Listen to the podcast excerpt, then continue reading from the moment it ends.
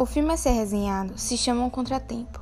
Sua ficha técnica é composta pela direção de Oro de Paulo e seu elenco foi Mário Casas, Ana Wagner, José Coronado, Bárbara Lene e Francisco Orella. Na Espanha, em 2016. A sinopse feita pelo filme descreve: Adrian Doria acorda em um quarto de hotel e percebe que sua amante foi assassinada. Para solucionar o caso, ele contrata uma prestigiosa advogada. O filme é um grandioso mistério do começo ao fim, e não decepciona em nada no quesito surpresa.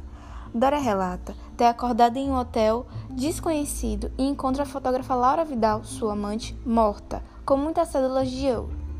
Porém, não tinha ideia de como a porta havia sido trancada por dentro, e para não ser acusado do assassinato de sua própria amante, foi orientado por Félix Leiva a contratar a melhor advogada de defesa da Espanha, Virginia Goodman. A partir daí, o cenário do filme é um quarto luxuoso de hotel, onde Dory descreve tudo o que havia acontecido até o dia do crime através de flashbacks para sua advogada, que são diferenciados do presente pelo telespectador através dos tons turvos e azulados. Cada detalhe é importante para desvendar de fato o assassinato de Laura, movimentos, falas e olhares, além de inúmeras reviravoltas que fazem com que o telespectador se sinta preso ao filme do começo ao fim, e sem momentos cansativos ao longo da trama.